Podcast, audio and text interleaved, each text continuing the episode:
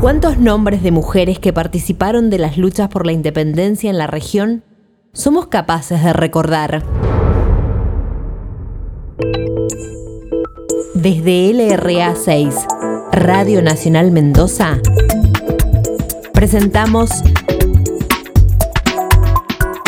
Libertarias, mujeres que dejan huella. Hoy, Ana María Campos. Emancipación y orgullo.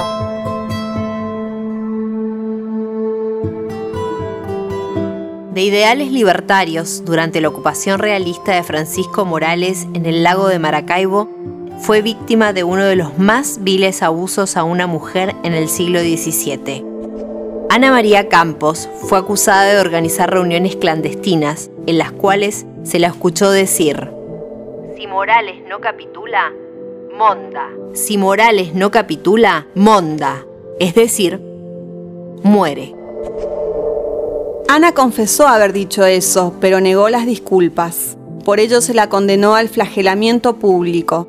Descamisada y de espaldas sobre un burro, fue azotada por un verdugo. Tras cada azote, Ana volvía a gritar. No capitula, monda. Si no capitula, monda.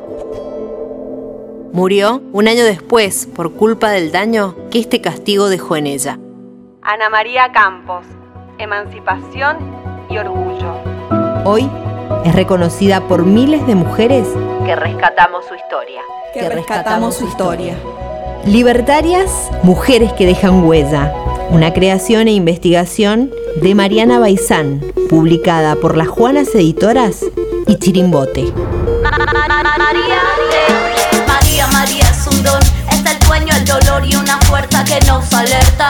Una mujer que merece vivir y amar como otra mujer del planeta.